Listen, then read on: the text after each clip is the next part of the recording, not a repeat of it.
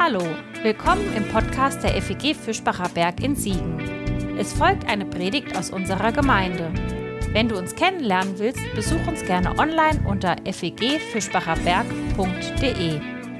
Jetzt wünschen wir dir eine gute Zeit mit unserem Podcast. Ja, wie großartig ist das eigentlich, wenn eine Gemeinde das mit Ernst, mit ähm, mit Liebe und mit so einer Offenheit sagen kann, wie Heike eben eingeladen hat, willkommen zu sein. Mir haben persönlich da noch die Leute gefehlt, die kleine Hände haben oder Bratpfannenhände, aber ansonsten ähm, alles in Ordnung. das ist ein kleiner Insider. ähm, aber wie cool ist das, wenn eine Gemeinde so einladen kann, dass wirklich jeder willkommen ist? Und ich habe mich tatsächlich gefragt, und das passt super in die Predigt hinein. Ich habe mich gefragt, wie so eine Gemeinde eigentlich sein muss, wo dann wirklich alle so zusammenkommen. Ganz häufig ist das ja so, dass sich in Gemeinde Menschen treffen, die sich irgendwie ja, in einer gewissen Art und Weise kennen und sich mögen und äh, irgendwie so ein bisschen auf der gleichen Ebene, auf, auf der gleichen Spur sind. Aber ich kann mir das vorstellen, in einer großen Gemeinde, wo da einer sitzt, der sagt, oh, das, Piercings und Tattoos, das ist ganz schwierig für mich, wenn da einer vor mir sitzt, der oh, hm, so und einer, der sagt, ja, aber ich habe da voll die Freiheit drin. Ne? Eigentlich, eigentlich ist das das Thema äh, von Paulus, wenn er seine Briefe an die Gemeinden schreibt. Und es ist inhaltlich ein Thema, das auch äh, Jesaja berührt, wenn er hier von diesem wundervollen Gnadenjahr spricht, von dem Erlassjahr der Gnade Gottes, die allen Menschen verkündet werden soll. Denn genau hier drin steckt ja genau diese Einladung an alle Menschen. Da wird keiner ausgeschlossen. Da wird keiner irgendwie vor die Tür gesetzt und ja, dir gilt das jetzt aber nicht, sondern da werden alle mit eingeschlossen. Zu verkündigen, denen, die zerbrochenen Herzens sind, sie zu verbinden, verkündigen den Gefangenen Freiheit und den Gebundenen, dass sie frei sein sollen. Zu verkündigen ein Ja des Herrn ein gnädiges Jahr des Herrn. Ich finde das so unfassbar spannend, da tiefer einzusteigen, was dann das eigentlich bedeutet. Wenn wir das so im Deutschen lesen, ein gnädiges Jahr, dann denken wir, ja, das ist ein vielleicht schöne, Aus, äh, schöne, schöne Zukunftsaussichten, ein schönes, gelingendes Jahr. Aber dahinter steckt tatsächlich etwas ganz Besonderes. Denn das gnädige Jahr des Herrn, das ist ein, ein Jahr, an dem wirklich das passieren soll, was hier gesagt wird. Ihr müsst euch vorstellen, in der damaligen Zeit, und das gab es auch bei umliegenden Kulturen, zum Beispiel in Babylon gab es auch so eine Art Erlassjahr, gnädiges Jahr. Da wurde das alle drei Jahre gemacht. In Israel hat man das alle sieben Jahre gemacht, weil sieben einfach so eine schöne Zahl ist. Ne? ähm, und in diesem Jahr ist etwas passiert. Ihr müsst euch in Erinnerung rufen dafür, dass die Israeliten, als sie das Land bekommen haben, da hat ja jede Familie, jede Sippschaft ein Land zugelost bekommen. Das gehörte dann ihnen und sie sollten es verwalten. Jetzt läuft das im Leben aber auch nicht immer nur geradeaus. Manche Menschen, die schaffen das einfach irgendwie nicht, vielleicht aus persönlichen Gründen, weil Familienmitglieder krank geworden sind, Leute, die bei der Ernte helfen sollten, ausgefallen sind oder, oder, oder irgendeine Katastrophe ist eingetreten und es geht nicht voran. Und dann passiert das natürlich, das passiert uns heute ja auch, dass man dann vielleicht doch nicht so wirtschaftlich äh, aktiv sein kann, wie man das sich für ein Jahr lang vorgestellt hat.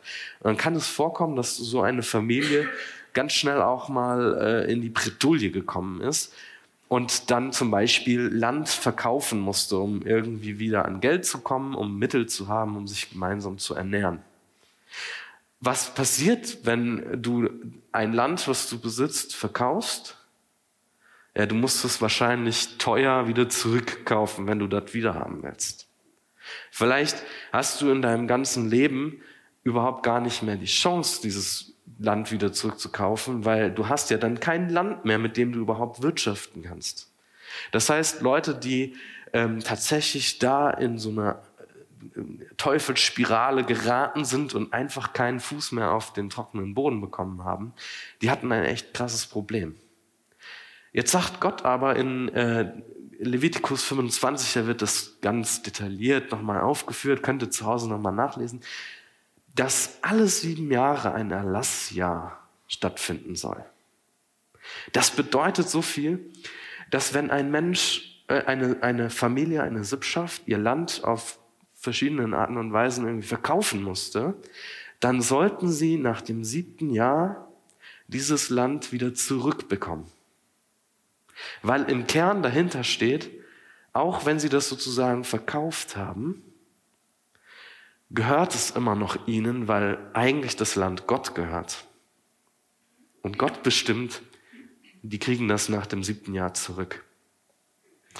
Das heißt, im Hintergrund steht eigentlich, dass wenn eine Familie ihr Land sozusagen abgibt, dahinter steht, dass sie eigentlich nicht das Land selbst verkaufen, sondern den Ertrag, maximal halt eben für die sieben Jahre, den Ertrag, den das Land abwirft.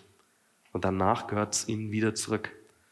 Und ich finde das eigentlich ein ziemlich spannendes System. Könnte man sich ja auch mal überlegen, was das für unser reiches Deutschland bedeuten würde, wenn alle diejenigen, die irgendwie drei Jahre, vier Jahre Pech gehabt haben, dann auf einmal wieder vom Staat sozusagen das Kapital kriegen, wieder neu anzufangen. Und dieses gnädige Jahr des Herrn, das ist nochmal ein ganz besonderer Tag oder ein ganz besonderes Jahr, weil das ist sieben mal sieben, 49 Jahre. Und je nachdem, wie man jetzt anfängt zu zählen, ob man nach dem, nach dem Ablauf von 49 Jahren wieder neu anfängt, dann würde man sagen, alle 50 Jahre passiert dieses gnädige Jahr des Herrn oder halt eben alle 49 Jahre, je nachdem, wie man das so damals gezählt hat. Wir wissen das heute nicht ganz genau. Ähm, an diesem jeweils 50. Jubiläum soll halt wirklich genau das passieren, wie es hier steht. Nochmal in einer viel umfassenden Art und Weise sollen Menschen frei werden. Man kann sich vorstellen, 50 Jahre, das ist eigentlich der Generationenwechsel. Dahinter steht sozusagen auch ein Stück weit die Perspektive, dass wenn die Eltern oder die, die Großeltern es halt einfach irgendwie aus welchen Gründen auch immer nicht geschafft haben, hier voranzukommen, vielleicht irgendwie in die Schuldenfalle gefallen sind, sollen die Kinder eben darunter nicht leiden, sondern sollen die Möglichkeit haben, einen Neustart zu beginnen. Und das finde ich auch wieder eine spannende These. Was würde denn eigentlich passieren in Deutschland, wenn wir das alle 50 Jahre so machen würden? Alle Schulden weg. Keiner mehr verschuldet. Einfach so. Wie viele Menschen würden da wirklich frei werden, wieder neu Leben zu gestalten? Und deswegen finde ich das so spannend, an dieser Stelle darüber nachzudenken, was Gott da eigentlich von, den, von seinem Volk will. Denn hier geht es nicht um irgendeine so geistliche Dimension, dass Leute irgendwie frei werden von ihren Gebundenheiten in Schuld und Sünde, sondern es soll eigentlich etwas sein, was ganz konkret ist. Deswegen geht der Text auch weiter Sie werden die alten Trümmer wieder aufbauen und was vor Zeiten zerstört worden ist, wieder aufrichten. Sie werden die verwüsteten Städte erneuern, die von Geschlecht zu Geschlecht zerstört gelegen haben. Also eine total lebensnahe und praktische Dimension, die dieses Gnadenjahr des Herrn eigentlich mit sich bringt. Und wenn ich heute so in den ähm, aktuellen Predigten auf YouTube ja mal so rumstöber, dann fällt mir auf, dass ganz, ganz, ganz viele irgendwie den Drang haben, die ganzen Situationen auf der Welt, Krieg in der Ukraine, in Israel und, und, und, Katastrophen hier und da, Klimawandel, irgendwie zu deuten als etwas, wo jetzt was anbricht. Und dann ist die Rede immer nur von der Rette deine Seele für die Ewigkeit. Immer nur so diese, diese, diese geistliche Dimension von Rettung und Freiheit. Aber ich glaube, wenn Jesus in, im Lukas-Evangelium antritt, nachdem die Geschichte von Jesus so ein bisschen angefangen hat, kommt Jesus wieder in sein Dorf Nazareth nach Hause zurück und geht dort wie üblich, wie jeder andere, eben in die Synagoge. Und Jesus scheint irgendwie in dieser Zeit schon so in gewisser Weise bekannt zu sein in seinem Ort, wo er herkommt. Die Leute wissen, er ist irgendwie prophetisch unterwegs. Er fängt an, seine Jünger um sich zu sammeln. Und man gibt ihm die Ehre, dass er die Möglichkeit hat, in der Synagoge die Schrift zu lesen. Das konnte nicht einfach jeder machen, durfte zwar jeder machen, aber das war schon auch eine Ehre, wenn man ähm, im, in, in dem Gottesdienst in der Synagoge die Bibel, die Schrift lesen durfte. Und da schlägt Jesus doch tatsächlich den Jesaja 61, 1 und 2 auf und liest das, Leute, das Gnadenjahr des Herrn. Und er schließt diese Lesung mit den Worten, das eigentlich haben die Leute jetzt auch erwartet. Jesus muss das auslegen, was da jetzt steht. Das ist sein Job. Der hat das jetzt gelesen. Jetzt muss er dann auch erklären, was das bedeutet. Und Jesus sagt eigentlich etwas ganz Steiles. Er sagt, meine lieben Freunde, heute hat sich erfüllt, was da steht. Also Jesus sagt, mit meinem Erscheinen, mit meinem Antreten, mit meinem Anfang beginnt das Gnadenjahr Gottes. Und das ist doch spannend, wenn wir dann ähm, das Wirken von Jesus nachverfolgen. Dass Jesus nicht immer nur einfach von geistlichen Dingen spricht. Ja, von irgendwelchen Bekenntnissen, die Leute zu Gott sprechen sollen oder äh, wie man irgendwie heilig betet oder sonst was, sondern Jesus geht ja wirklich zu den Leuten und verbindet ihre Herzen macht Blinde sehend, Taube hörend, Lahme gehend. Ganz praktisch. Er geht wirklich zu den Leuten, also damals vielleicht nicht ganz so bekannt, Tattoos und Piercings, ja, aber wenn Jesus heute unterwegs wäre, würde Jesus haufenweise gepierste und tätowierte Leute um sich haben. Menschen, die von der normalen Menge äh, der, der Mehrheit in Deutschland oder sonst wo gemieden werden, marginalisiert werden. Zu denen geht er ganz praktisch und hautnah hin und verkündet ihnen das Gnadenjahr des Herrn und sagt, ihr seid wichtig. Ihr gehört dazu. Ihr seid willkommen. Euch lade ich ein in das Reich und die Herrlichkeit Gottes. Ihr dürft bei mir Priorität haben. Da wird keiner vor die Tür gesetzt. Da wird niemand ausgeladen. Ganz praktisch. Und er hat Gemeinschaft mit ihnen. Er feiert mit ihnen. Er trauert mit ihnen. Er weint mit ihnen. Er geht mit ihnen. Und das finde ich so, so schön, dass das Evangelium, was hier beschrieben wird, nicht einfach nur irgendwie so auf einer Metaebene schwebt, auf so einer geistlichen Schiene, sondern wirklich lebensnah und praktisch wird. Und das Interessante doch im Jesaja ist, dass hier an einer Stelle gesagt wird, die Leute, die in diesem Gnadenjahr frei werden, denen die Gnade Gottes begegnet, die Güte Gottes begegnet, die werden wie, wie Bäume der Gerechtigkeit, die werden wie eine Pflanzung des Herrn. Die werden begossen, die werden gepflegt, die dürfen wachsen. Und zwar nicht irgendwie in eine Ewigkeit hinein, ins Jenseits vertröstet, sondern mit einer Perspektive fürs Leben jetzt. Im Grunde könnte man sagen, auch Gemeinde ist eine Pflanzung des Herrn. Auch Gemeinde ist ein Baum der Gerechtigkeit. Und die soll gelebt werden. Da sollen Menschen spüren, ja, hier in der Gemeinde, da komme ich gerne hin, weil ich erlebt habe, es sind Menschen, die wollen mich kennenlernen. Das sind Menschen, die wollen mich verstehen. Das sind Menschen, die haben mich gern, die haben mich lieb, die wollen mir helfen auch in meinem Leben. Die stehen an meiner Seite. Die gehen nicht einfach, wenn es mal schwierig und brenzlig wird.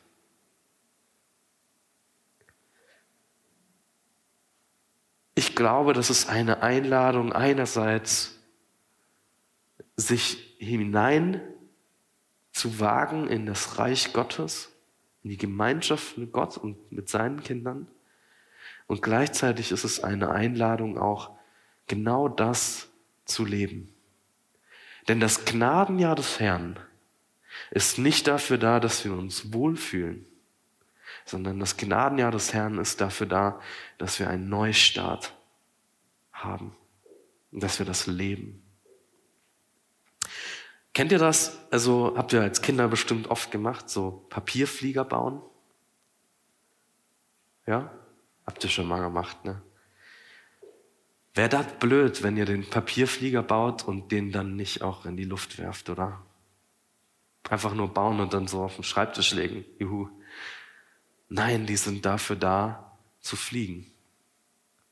Die sind dafür da, in der Luft sich treiben zu lassen.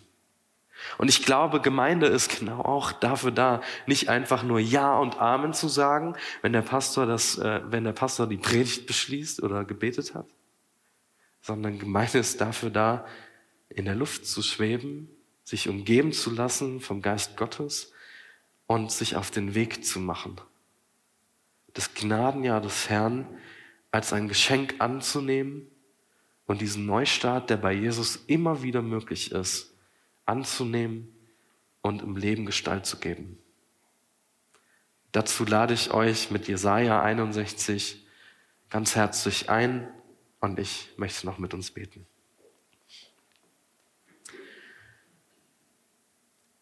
Jesus, ich danke dir, dass du ein Gnadenjahr des Herrn ausgerufen hast, dass wirklich Menschen frei werden können in deiner Gegenwart und ganz praktisch neue Kraft erleben für ihr persönliches Leben in ihren Herausforderungen.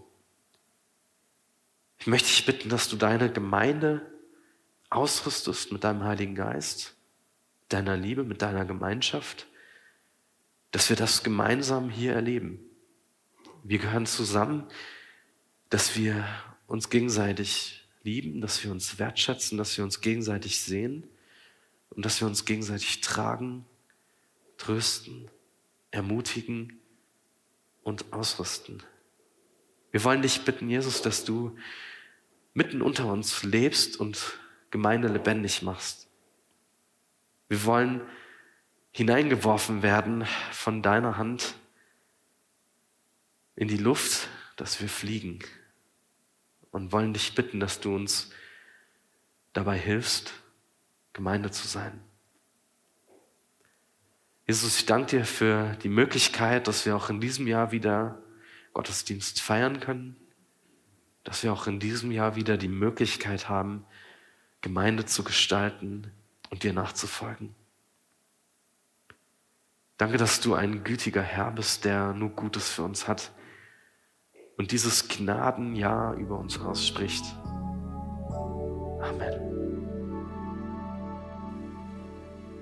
Das war's für heute. Um keine neue Folge zu verpassen, kannst du den Podcast einfach auf deinem Smartphone abonnieren. Mehr Informationen findest du unter fegfischbacherberg.de. Wenn es dir gefallen hat, lass uns gerne einen Kommentar oder eine Bewertung da und sag es weiter. Tschüss und vielleicht bis zum nächsten Mal.